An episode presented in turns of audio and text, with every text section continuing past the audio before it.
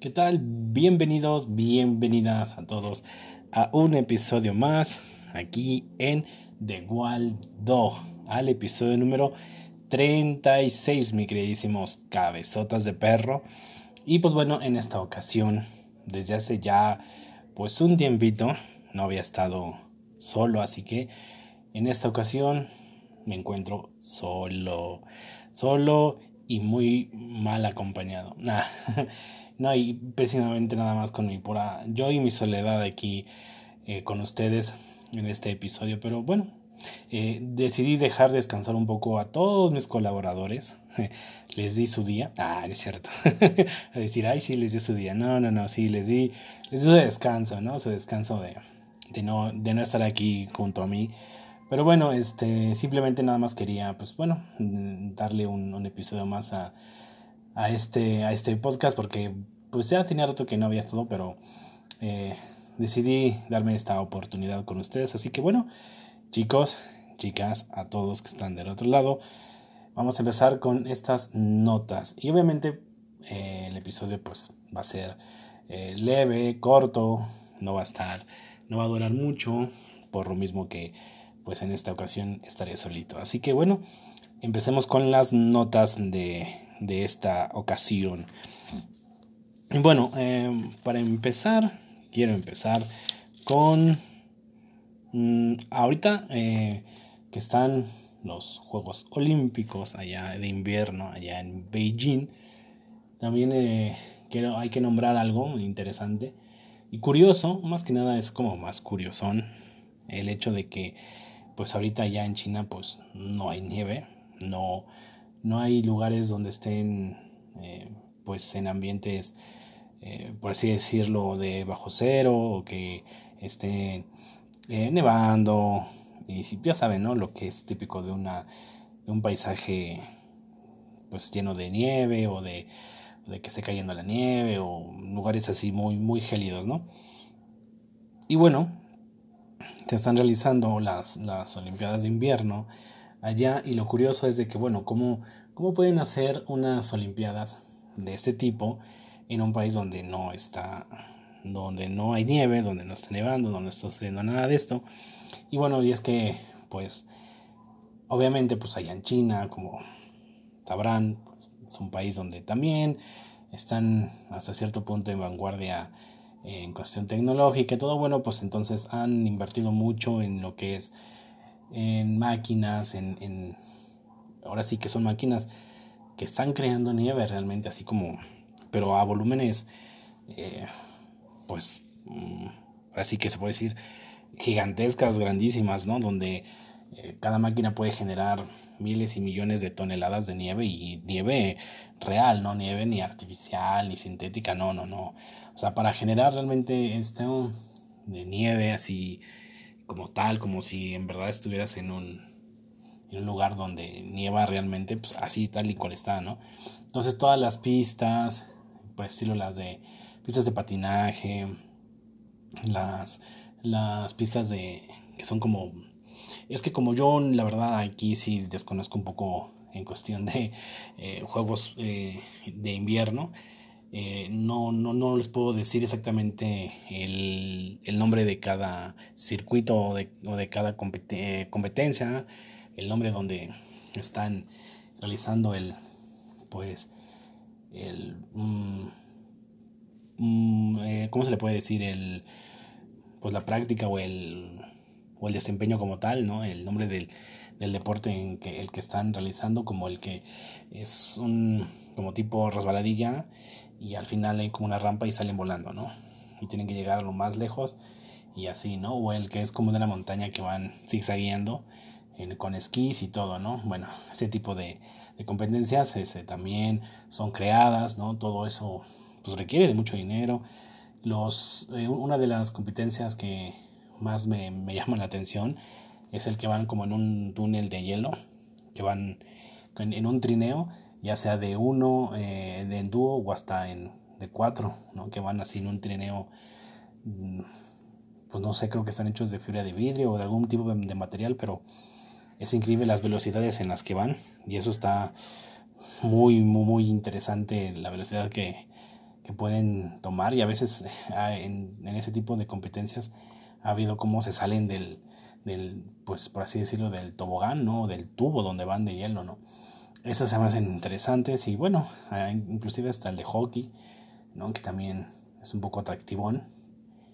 Y bueno, el de patinaje artístico, que tampoco no soy muy fan de eso, pero eh, ahorita pues China está invirtiendo pues bastante, ¿no?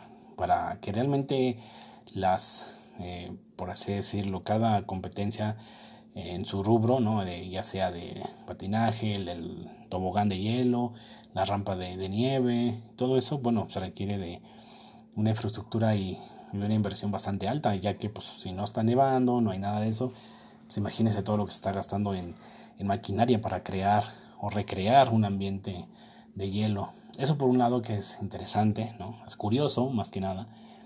Y bueno, allá en, allá en China estuvo este competidor mexicano, Donovan o Donovan, eh, no sé cómo se diga realmente su nombre completo, bien normal, pero es un, es un chico que estuvo ahorita en boca de todos porque pues, eh, pues ha hecho una buena coreografía, un buen desempeño, ¿no? Y, este, y sobre todo, más que nada porque ha llamado la atención por el hecho de que pues este chico fue allá a competir y pues sus, sus entrenamientos, su, todo su pues etapa previa para irse allá, pues estuvo yendo a las plazas comerciales donde se encuentran pues pistas de hielo, ¿no? Ya que pues lamentablemente pues aquí en México no existen pistas de hielo para competencias o para esta rama deportiva. Entonces, como no hay ese apoyo para ese tipo de, de, de competencias o disciplinas, entonces pues el chico pues donde entrena, ¿no? Porque pues no habiendo un, un centro para capacitar a los atletas, ¿no? Que les, que les llame esta atención el, el, patinaje artístico. Y todo eso, bueno, entonces al no ver una, una sede para eso, pues se tienen que buscar lugares, ¿no? En este caso, pues ir a plazas comerciales donde se encuentran las pistas de hielo eh, para, pues para entrenar, alquilarlas, ¿no? Por un determinado tiempo. Y pues bueno, eh, eso se ha llamado la atención por el hecho de que, pues como las, autoridades competentes aquí de México no, pues no se ponen las pilas en ese aspecto, ¿no? Porque creo que no le, no le dan el apoyo suficiente, de hecho de por sí en otras disciplinas normales de eh, sí están, pero tampoco no es el apoyo que realmente se debe dar, ya que aquí hemos hablado cuando estuvo en su momento los Juegos Olímpicos del año pasado, donde pues bueno, no este hay unas eh, disciplinas olímpicas que aquí pues en México no, no se tienen y se tienen que recurrir para buscar a hijos eh, de mexicanos que se encuentran en Estados Unidos para formar un equipo, ¿no? Entonces, pues son situaciones, ¿no? Entonces una de esas es este chico que pues con sus méritos propios. Yo digo que aquí no es tanto que haya puesto el nombre en alto, sí, pero no tanto por porque México o el país en sí no le dio el apoyo.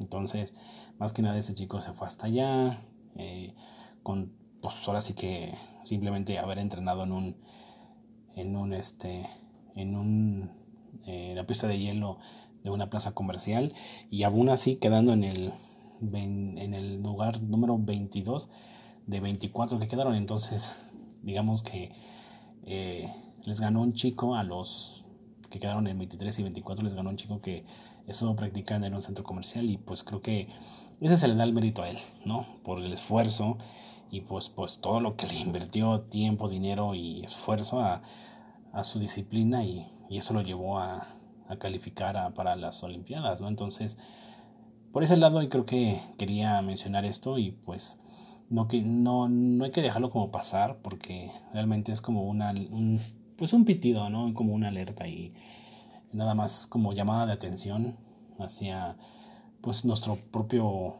gobierno aquí en México de que pues en la disciplina deportiva que deberían de si hay un, hay un chico que pues estuvo sobresaliendo en las competencias que obviamente pues no, no avanzó a más pero quedando en unos lugares pues pues tal vez no, no están hasta, hasta arriba, pero bueno, digo, su desempeño habló por sí mismo y, y creo que el hecho de que esté este joven pues estuvo practicando en, en pistas de centros comerciales, pues igual este mismo chico pues está inspirando a otros que lo han visto en la tele y dicen, no, pues yo quiero, ¿no? Entonces puede ser que gracias a este, a Donovan, pues muchos eh, jóvenes que vienen por atrás, igual sea el, el que abra el camino a, pues, al patinaje artístico más, como una disciplina más seria, por así decirlo, y que haya más eh, mm, centros deportivos con esta característica para que puedan practicar esta, esta disciplina. Así que bueno, simplemente pues hay que felicitar a, este chico Donovan por su desempeño que hizo allá en China en las competencias de invierno, olímpicas de invierno. Y pues bueno, eh, vamos a, a, pasar a otras cosas más eh, ligeras, más relax, ¿no? Eh, a ver, mm, siempre aquí hemos hablado de las cosas que locas que mucha gente hace, que, que pues que hacen, ¿no? Así que locuras tanto positivas como a veces hasta negativas, ¿no? Decir cómo tal persona hizo esto, tal persona lo otro, pero así suele pasar. Bueno, aquí, aquí en México, aquí en México, una persona de Monterrey, pues ha roto el récord de ver más películas en el cine.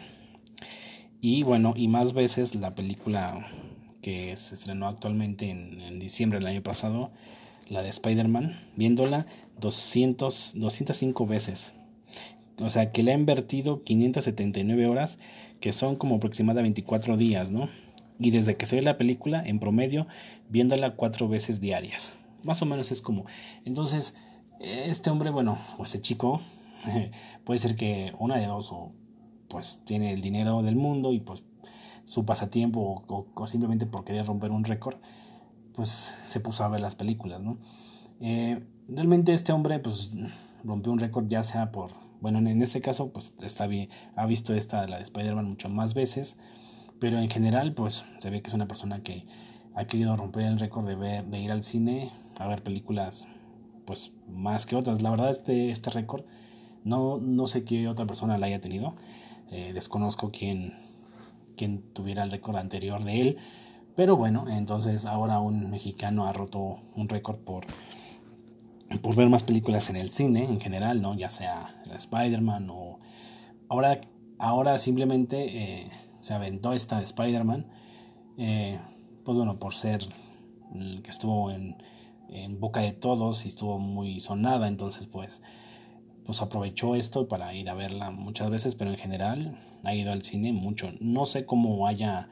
Eh, mm, no sé si es por juntar los boletos del cine o, o hay que acudir a los récord Guinness para hacer válido el, el récord, no sé, quién sabe, no sé, yo creo que él supo cómo, pero pues ahí está un, una persona que ha roto un récord por ahí, por ir al cine, por ir a ver películas más veces al cine, así que pues bien por él, tiene mucha, mucho tiempo libre solo, mucho tiempo muerto, no sé, no, que se, no sabemos a qué se dedica, podemos juzgarlo para bien o para mal, pero pues bueno, ahí tiene su récord y va a tener su récord por un tiempo. No sé si alguien más le, le quiera seguir el, hilo, alguien lo quiera rebasar, pero pues ahí está su, récord. Por lo menos un buen tiempo lo va a tener eh, consigo mismo y va a estar muy feliz por tener el récord de la persona que ha ido al cine muchas más veces. En fin, bueno, estará en los libros de los récords Guinness. Y bueno, eh, para seguir en la siguiente, la siguiente nota, eh, aquí en, el podcast siempre hemos hablado sobre los avances tecnológicos, la, sobre la robótica y bueno, siempre una, nota nunca de faltar en un episodio, prácticamente en casi todos los episodios, siempre hay un, una, una nota sobre algo científico algo, o algo, una tecnología avanzada o algún, algún tema de, de, la robótica. Y bueno, pues bueno, en esta ocasión pues no se va a salvar este, este episodio de una nota de estas. Así que, bueno, la nota dice que aquí en la parte en la frontera norte con Estados Unidos, de México con Estados Unidos, pues han colocado en la línea fronteriza eh, esos robots que son tipos como perros, que no son de la, de la empresa Boston Dynamics, que son los que están haciendo estas, eh, bueno, que llevan como que la batuta en este tipo de, de robots, ¿no? Donde ya, ya ven, bueno, los que han visto son ese tipo de perros que los pateas, los empujas y siguen manteniendo su equilibrio y no los prácticamente no los puedes tumbar, ¿no?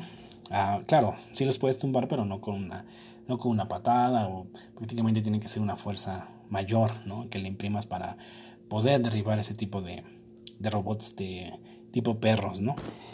Y bueno, eh, han puesto estos robots para, para ayudar para a, los policías de la frontera para localizar a, pues, a ilegales, ¿no?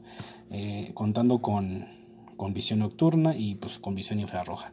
O sea, imagínense lo más complicado ahora, si de por sí era medio complicado cruzar la frontera por miles de factores que hay, y pues ahora súmenle que pues prácticamente va a ser un poco casi imposible poder cruzarla si no es que te topas con uno de estos este estos robots perros, ¿no?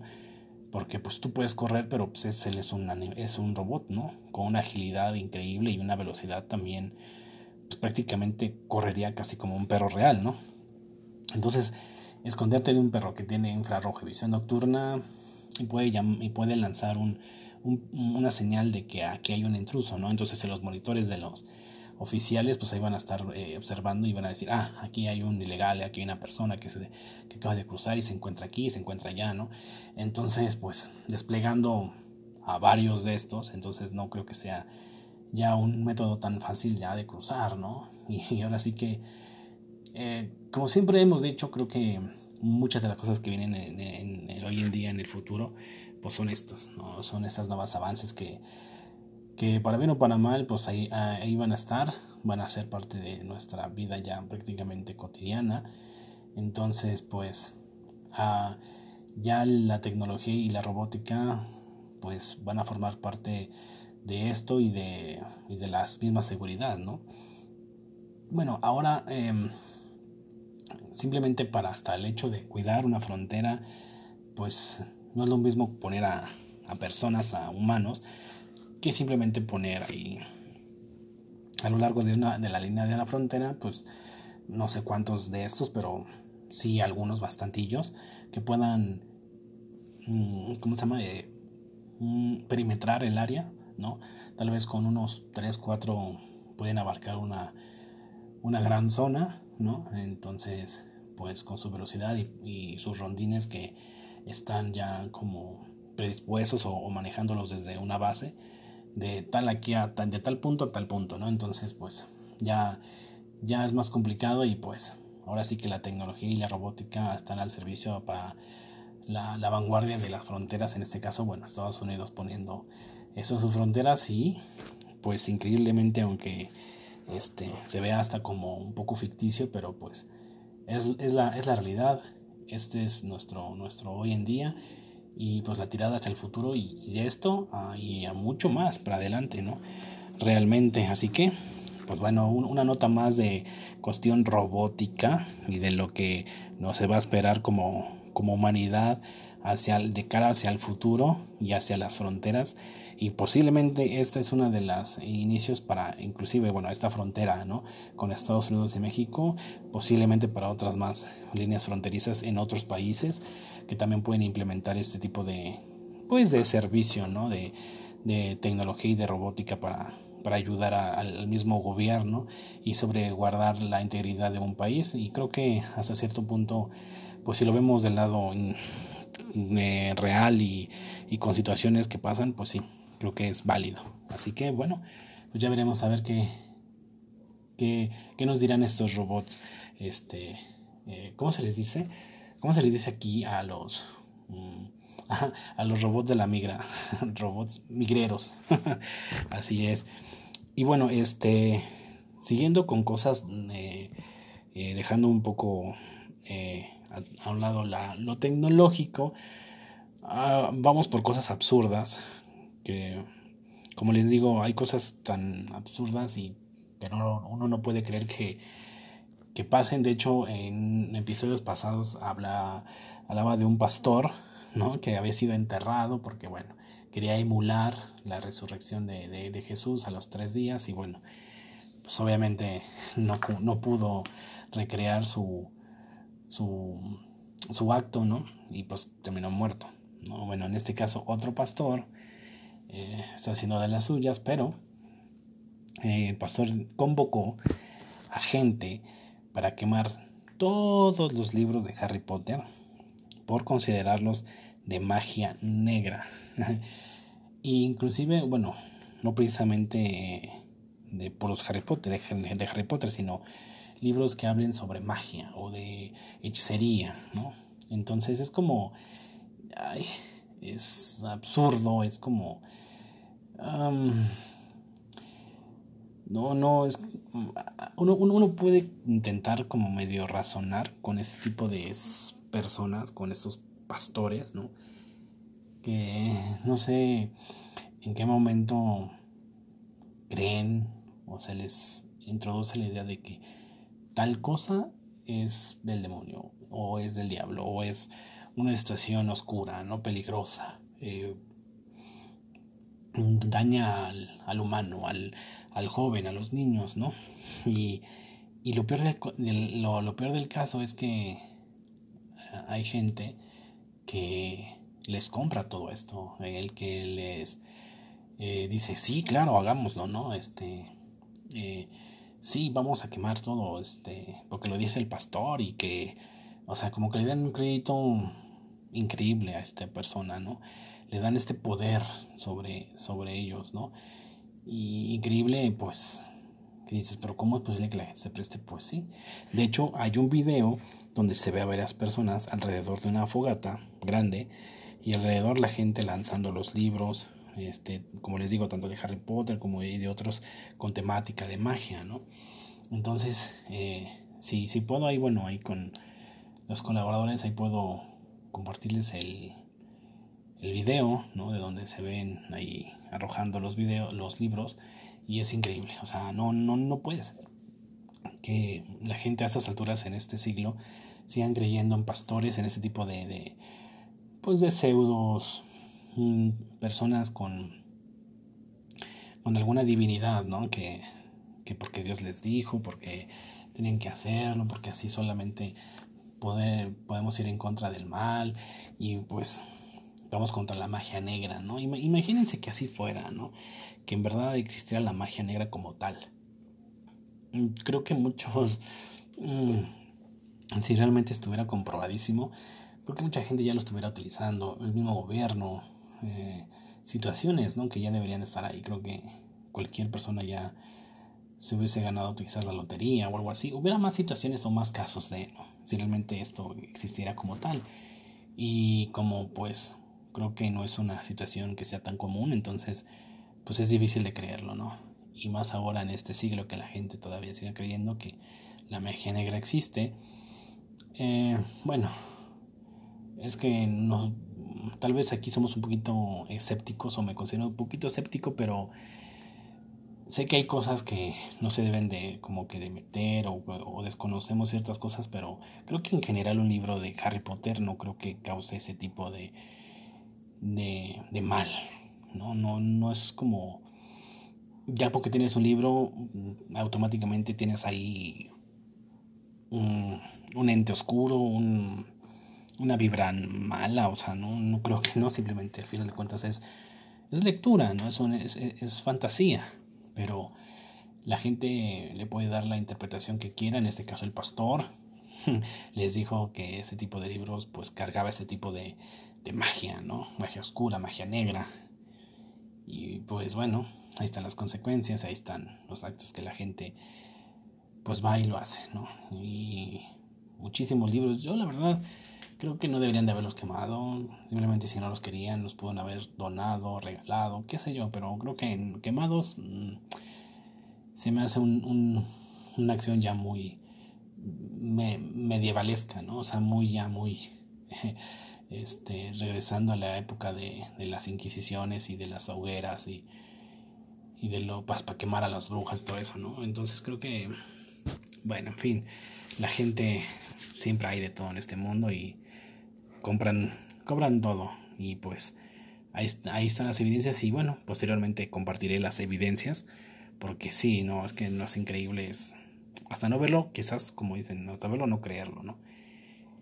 Y pues sí, el pastorcito, aguas con los pastores cristianos, ¿eh? Porque aquí, no, aquí en México, bueno, no, yo que yo sepa, no hay tanto pastor loco, por así llamarlo, ¿no? Eh, donde convoque o haga cosas muy extremas, ¿no? Donde hay casi ese tipo de cosas es como en Estados Unidos, quizás en Costa Rica, en, lugares caribeños donde hay mucho pastor y en África inclusive, ¿no? Eh, pero bueno, ahora sí que, pues, hasta cierto punto creo que son personas de peligro, ¿no? Porque ellos prácticamente lavan los cerebros y hacen que la gente haga actos que, pues, quizás no están muy bien. Entonces, pues, aquí creo que no hay tanto, no hay tanto problema en eso, creo yo, no hay, no hay tantos pastores locos, creo yo. Entonces, pues, mientras que a ninguno se le vaya la, la canica, se le vaya la cabeza o, no sé, mal viaje, pues creo que todo está bien y, y, es respetable toda, toda religión y todo lo que, lo que la gente quiera ejercer, pero yo creo que ya llegando a puntos donde no, pues ya muy inverosímil las cosas. Pero bueno, en fin, y pasando a otro tema, ¿no? Eh, hace poco hace la semana pasada, yo creo que ya casi semana y media, esta, esta nota ya, ya, ya, lleva una semana y media, donde se dio a conocer que un niño de 5 años había caído en un pozo allá en, en Marruecos. Y pues bueno, son situaciones que, bueno, son accidentes que pasan casi en todos lados del mundo. Pero esta nota en sí se dio a conocer y salió de Marruecos y dio la vuelta al mundo, pues llegando acá, ¿no? Ya que, bueno, estaban en unas obras ahí de, pues de reconstrucción o algo así, creo que estaba. Y bueno, el niño, pues a sus cinco años no, creo que cualquier niño a esa edad no tiene mucho razonamiento o, conciencia de muchas cosas de su entorno y no mide ciertos peligros. Entonces, este chico o el niño iba caminando o corriendo cae en el pozo, ¿no? De casi, de, pues casi, casi 40 metros de pozo, así que el niño, pues sobrevivió al, al golpe realmente, ¿no? Pero bueno, estuvieron intentando rescatarlo y ya después de cinco días, bueno, de estar atrapado el, el chico, pues, pues no sobrevivió. Eh, se le estuvo mandando comida, eh, le mandaron un radio para comunicarse. Pero, a ver, mm, les pongo a preguntar, un niño a esa edad, ¿qué tanto conciencia o qué tanta, eh, pues sí, el razonamiento puede tener de lo que le está pasando a su alrededor, ¿no? Sabemos que nosotros tuvimos nuestra edad, nuestros cinco años y hacíamos lo que hacíamos y sin quizás sin conciencia alguna, ¿no?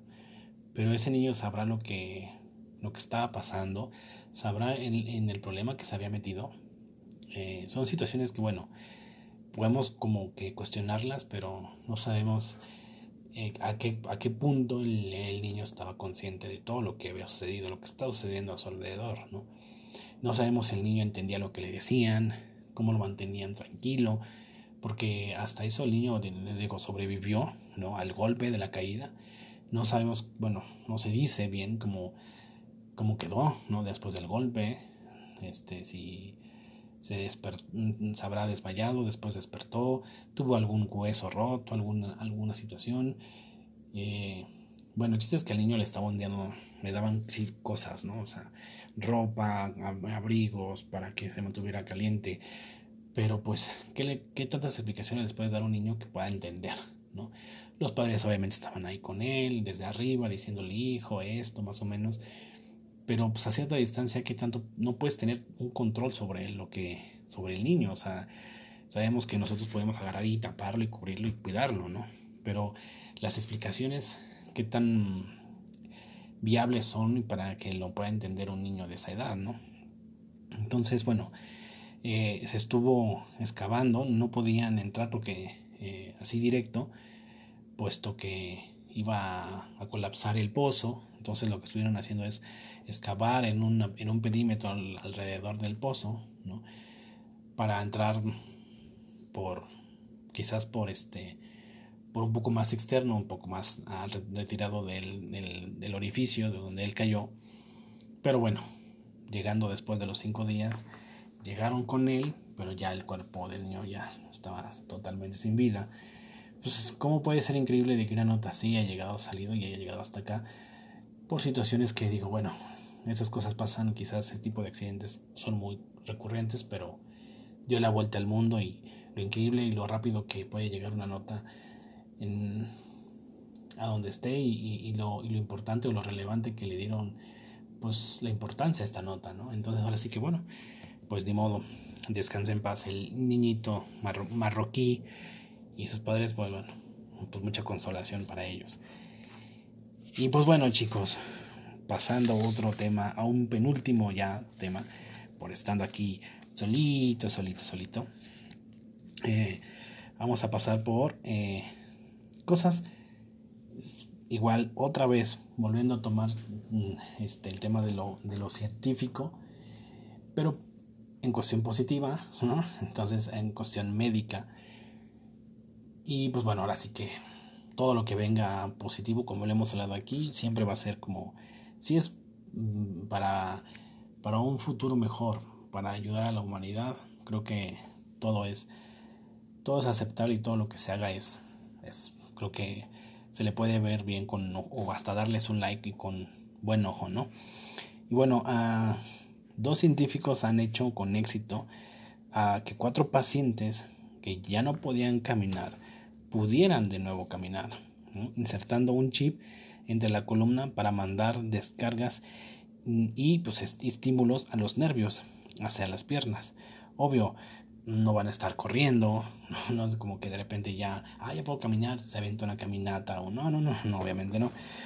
Pero sí con ayuda de andaderas y con equipos especiales, ¿no? De hecho, desde el 2008 empezaron con este tipo de tratamientos y experimentación con esta tecnología. O sea que han pasado 14 años después, 14 años ya con, concluyendo con éxito esto. O sea, claro, no es un, son para personas que han tenido accidentes, ¿no? Esos, esos cuatro pacientes tuvieron un accidente de moto, entonces son personas que ya no pudieron caminar por situaciones de la columna, ¿no? Pero hay personas que, en otros casos, que ya son parálisis permanente, pero ese, ese tipo de, de personas no, no, se emplea esto, ¿no? Ya son otro tipo de, de cosas que van más a fondo, ¿no? Pero en este caso sí, este, sí pudieron, porque eh, este, ese, este chip fue implementado en, en la parte de la columna donde están, este, eh, ahora sí que son cirugías con eh, específicas, así con se abren, se, se, coloca, se les con sus cablecitos del chip, ¿no?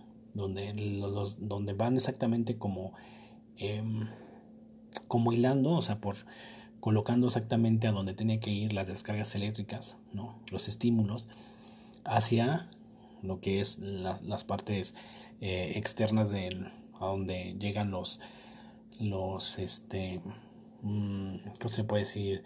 Pues sí, los, las señales nerviosas, las, las, terminaciones nerviosas a los músculos de la, de la parte de, del cuerpo. Obviamente, pues póngase a pensar que cuando nosotros movemos un brazo, lo que realmente movemos son puros tendones, es el músculo completamente. Nosotros sentimos y creemos que estamos moviendo el brazo, ¿no? Pero porque nosotros estamos mandando señales al del cerebro a las terminaciones que tenemos en los músculos y a eso que hacemos que se mueva el, el brazo, realmente. Estamos mandando esas señales diciendo mueve el brazo y automáticamente pues movemos el brazo. Entonces, son muchas terminaciones, son, son muchas cosas, son, es una complejidad eh, extremadamente amplia lo que es el cuerpo humano. Y pues bueno, en este caso, eh, implementando con éxito esta tecnología con este chip, ¿no? Entonces, si la persona ya que despertó tiene el chip integrado, de repente dice quiero mover el pie, pues esas terminaciones pasan por el chip dando esas esas señales nerviosas al, a los músculos correspondientes a las terminaciones nerviosas para que mueva el músculo y pues con éxito las personas están caminando, como les digo, eh, con, con, andaderas y con equipos especiales. Claro, como les repito, no, no están corriendo, pero imagínense personas que tuvieron accidentes y ya jamás pudieron volver a caminar por, por el motivo del accidente que tuvieron y de repente que digan, sí, ya puedes caminar. O sea, imagínense lo que pueden pasar, o sea, lo que sintieron esas personas de darles una nueva oportunidad de que por lo menos vuelvan a poder incorporarse, dar pasos, ¿no? Eh, que no podían hacerlo, ¿no? Simplemente el hecho de, de, hay que ponerse a pensar el hecho de que estás en una silla de ruedas postrados por mucho tiempo y de repente, de la nada, con esta nueva tecnología, con este chip, eh, implantándotelo, ya puedes pararte por lo menos, ir al baño, ir a la cocina, este, abrir la puerta, ¿no? Sin necesidad de estar todo el tiempo sentado, sentado, sentado, y puedes hacer caminatas leves, ¿no? Pero ya puedes caminar, o sea, simplemente ya tu cuerpo ya te obedece. O sea, es, esa es la cuestión, que tu cuerpo ya te obedece, en automático te obedece. Entonces creo que ese es un avance muy, muy positivo, muy, muy padre. Y pues creo que esto viene la... Les digo que la, la tecnología y la medicina vienen con todo para ayudar al ser humano y híjole, creo que nada como, como estar viendo eh, cosas que años eran imposible que pasaran, ahora ya estamos viendo los inicios de cosas este tanto para defensa como en la salud y el entretenimiento en general, ¿no? del humano, pues estamos viendo los inicios de todo esto que viene, porque realmente estamos viendo nuestro mm, nuestra apertura hacia el futuro de lo que pues viene, ¿no? O sea, de lo que y de lo que vendrá, ¿no? Ahorita estamos viendo todo esto en, en versiones betas, en, en, en, inicios de, ¿no? En pañales, muchas cosas, eh, donde se están puliendo las cosas en pruebas y errores, ¿no? Donde ya después, donde se esté haciendo con éxito ciertas cosas en varios rubros, y donde empiezan a decir, oye, mira, sí funciona, oye, mira, el otro, entonces ya empieza a hacerse más comercial, más, más genérico, por así decirlo, ¿no? Y ya puede llegar a manos de mucha gente, ¿no? Entonces creo que esta es nuestro, nuestro, nuestra ventana donde vamos a ver un futuro distópico y muy a la Black Mirror, eh, a donde estamos viendo donde situaciones que hace 20, 30 años atrás era nada más era verlo en películas y, y hasta ahí, decir, ay, miren, ojalá, ¿no? Y ahora estamos viendo que ya situaciones que veíamos muy lejanas están pasando y, y lo que va a venir, ¿no? O sea, si esto es, hacia ahorita está en esto así, lo que viene o lo que vendrá ya en un futuro ya más limado y ya bien pulido, pues ya me imagino, ya es como simplemente cerrar los ojos y creer que esto, estas, estas cosas que hemos hablado aquí a lo largo de, del podcast, de todo esto, de las cuestiones científicas y tecnológicas, es cierra los ojos y te pones a pensar en, en los hospitales, en, las casas y en el día a día y en, pues, bueno, y en la cuestión de la defensa de cada país. Pues, prácticamente lo que viene es robot, eh, medicina avanzada, experimentación con exitosa de varias cosas, con esto, con aquello y increíble, o sea, increíble. Es un, si es para positivo, creo que viene un futuro genial para el humano y, igualmente igual puede ser que viva más tiempo, ¿no? eh, prolonguen y alarguen la vida del ser humano mucho más y todas las enfermedades que tengamos como cáncer, sida, este, tumores, eh, de algunas otras eh, enfermedades vayan desapareciendo por, por implementación de algún chip, de algún este, eh, nanorobot que, que elimine algunas células malignas y pues con eso ampliar más el, la vida de, del humano y más, pues, más longevo, ¿no? Entonces, creo que eso sería muy, pero muy, muy interesante e increíble. Y bueno, chicos, pues bueno, ya para concluir el, el podcast de, de, de, esta ocasión, vamos a hablar de algo que bueno, creo que esta situación es muy común. Puede ser que, si no se graba, bueno, aunque no se haya grabado, creo que es una situación que pasa, no, no es algo que es, es extraño como siempre, bueno, pero dices, bueno, lo puedes ver hasta en la Rosa de Guadalupe, ¿no? Pero en este caso es algo más, eh, más real, por así decirlo, ¿no? No tan no tan ficticio, por así decirlo, en la, en la pantalla, ¿no? La pantalla chica. Y es que, bueno, una chica hizo un video en un TikTok, la famosísima, que ahorita está en boca de todos el, famoso, el famoso TikTok, ¿no? Prácticamente ahí todo el mundo quiere hacer un video. Entonces, bueno, en esta plataforma, eh, explicando un caso de su vida, él lo, explicó que sucedió en un momento de su vida, y es que, bueno, eh, ella tenía a una mejor amiga, a veces las mujeres suelen tener a una muy buena amiga, una amiga muy cercana, y este y bueno, eh, esta chica que hizo el video eh, le aconsejó que se buscara pues, a un sugar daddy, ¿no? Eh, estos típicos sugar daddy, este, mm, o las, este, los sugar mommy, ¿no? Esas personas mayores que, que andan con jovencitas y, o jovencitos que, pues, les, los patrocinan de hasta cierto punto, ¿no? Bueno, entonces este, su amiga pues le sugirió que anduviera con un, con un sugar daddy, ¿no? Lo cual su amiga pues sí terminó haciéndolo, claro, obviamente. Pero, eh, pues en este caso creo que ahí viene lo, lo, obvio, ¿no? A ver, les voy a dar un momento para que se den mm, o puedan adivinar que lo que hizo su amiga, ¿no? O sea, eh, creo que eh, la trama pues hasta cierto punto es obvia, lógica, ¿no? Entonces, si su amiga le dijo, oye, pues consíguete un sugar daddy, ¿no? Y su amiga, pues efectivamente le hizo caso, pero ¿quién creen que se consiguió su amiga? Su amiga, ¿con quién estuvo? A ver, ahí les doy unos minutos. Creo que es muy obvio, ¿no? Pero ahí les, ahí les estoy dando ese tiempo, a ver. TikTok, TikTok, TikTok. piensen, piensen, piensen, adivinen. Si ustedes adivinan lo que yo mismo, o sea, cuando yo vi esta nota, dije, ay, dije, ya sé con quién. Pero si ustedes están en la misma sintonía que yo, pues sí, sabrán que efectivamente, pues su amiga estuvo y se metió con su papá de esta chica que es su mejor amiga, ¿no? bueno, eh, tenía una relación pues amorosa, ¿no? A escondidas un tiempo, ¿no? Cuando su madre, o sea, la, la esposa de ese señor, salía, pues ella, ella entraba a al tiempo, bueno, cuando tuvo todo esto, pues este, se enteró, ¿no? Pues ya cuando todo eso se abrió, se, se supo y bueno, la bomba explotó, pues el señor decidió separarse de su esposa, sacando a su ex mujer y a su hija de la casa y pues metiendo a la chica, o sea, a la mejor amiga de la que está con la que hizo este video.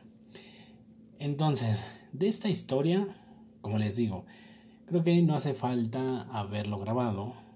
Sabemos que ese tipo de distensiones es una de las cosas a cierto punto comunes de la vida, ¿no?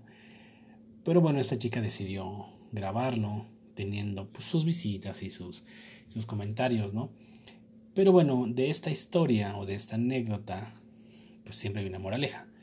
¿Y como cuál sería la moraleja? Yo les dejo de tarea ¿Qué podrían sacarle de moraleja a esta historia que acaban de escuchar? Mm, hay varias, posiblemente, pero siempre hay una, ¿no? Entonces, creo que, bueno, eh, el hecho de que esta amiga, que muy buena amiga, ¿no? Bueno, ni tan bueno, bueno, bueno, hablamos de la chica que hizo el video, ¿no? Que se portó buena onda. Aconsejándole, pues, que se juntará que se fijará en un hombre mayor, en un Sugar Daddy para que, no sé si, para que le comprara sus cosas o qué sé yo, ¿no? No sé si mm, la chica, eh, su amiga, se lo sugirió porque tal vez ella anduvo con uno, no sé, simplemente pues se lo sugirió. Eh, y bueno, pues a final de cuentas pues sí le hizo caso y pues bueno, ya sabemos, ¿no? Terminó con su papá, su papá se divorció de su mamá sacándolas a ella y a su madre de su casa y metiendo a su mejor amiga ahí. Entonces es como que, vale, está bien, eh, se dan casos, eh, sí, que cagado, ¿no? Obviamente, pues adiós amistad, adiós todo, pero pues también la otra para que le andan aconsejando, pero pues es que también, es que quién sabe, ¿no? O sea, también puede ser que si tú aconsejas algo así y de repente, pues dices, oye, a ver, no te fijes en mi papá, ¿eh? Porque mi papá pues, está con mamá y está bien y... O sea, hay mucho sugar daddy te puedes este, fijar en otros. Tal vez ella confió mucho en su amiga y que no se va a meter con su papá, ¿no? Pero pues, ah, así es la vida tan, tan curiosa y chistosa, ¿no? Que de repente dices una cosa y de repente sale el tiro por la culata, como se dice, ¿no? Y no te fue bien con tu, con tu gran consejo. Así que para la próxima, chicas, aguas. Aguas, aguas con lo que aconsejan a sus amigos, con sus mejores amigas. No se vaya que una de esas igual se les meta a sus papás. O, o al revés, puede ser también, ¿no? Que haya, haya un hombre que tenga su mejor amigo y de repente pues también, pues, también se pueden dar casos al revés, ¿no? Pero bueno, así que fíjense, fíjense en sus consejos, chicos. Eh, chicos, chicas, fíjense bien en lo que aconsejan a sus mejores amigos y amigas. Vale, pues bueno, mis estimados, mis querísimos cabezotas de perro, eh, muchísimas gracias por estar aquí. Como les digo, en este episodio fue, fue de llanero solitario, solito. Pero bueno, ya este nada más eh, de, de, por sí es, es muy de vez en cuando que salga un episodio yo solo. La, la mayoría de las veces siempre van a estar con mis colaboradores. Y bueno, más que nada, este, agradecerles que están ahí. Ya para el siguiente episodio ya van a estar mis colaboradores y los chicos que están aquí siempre con, junto a mí. Y pues nada, simplemente eh, darle las gracias a todos que están del otro lado, siguiendo, dándole en seguir al, al podcast de aquí de The Wild Dog. Este, no se le olviden de activar la campanita y darle las gracias a todos que hemos llegado a más de 400 reproducciones. En, pues ya creo que ya vamos para seis meses, medio año, ¿no? Que inició este proyectito. Entonces, pues nada, agradecerles de antemano por estar ahí, dándole las reproducciones y llegando pues ya 400.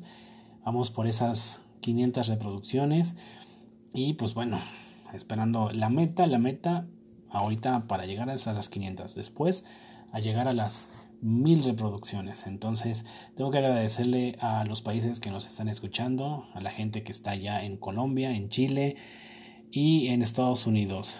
My friends, congratulations, que nos están escuchando allá en Estados Unidos, increíblemente. Yo, como ya lo había dicho aquí anteriormente, aquí en el podcast, este, sí, increíblemente ahí hay gente que nos están escuchando allá de los States United, en los States United. Este, así es, bueno, pues un saludo, este, hello, hello everybody, ah, este, todos por allá y pues bueno, gracias, gracias también por, eh, a pesar de que el podcast está en, en, español, pero bueno, eh, no sé si me supongo que la gente, este, o la gran mayoría de la gente pues es hispana o habla español, pero aquellos que pues igual le dan reproducción nada más por, bueno, pues thank you, thank you very much, en serio, en serio. Entonces, pues nada, este pues agradecerles a todos por estar ahí. Bueno, obviamente, pues aquí la gran mayoría que me escucha, pues es aquí en México, porque pues bueno, el podcast es mexicano para el mundo. Entonces, pues, gracias en, gracias en verdad y se los agradezco muchísimo. Y pues bueno, ya saben, aquí siempre vamos a seguir y vamos estando. Hasta, bueno, hasta que creo que tengamos vida y salud, ¿no? Entonces, pues nada, chicos, chicas, muchísimas gracias por estar una vez más aquí en este episodio aquí en el podcast de The Wild Dog. Y ya saben, cuídense mucho y no se olviden a rockear siempre.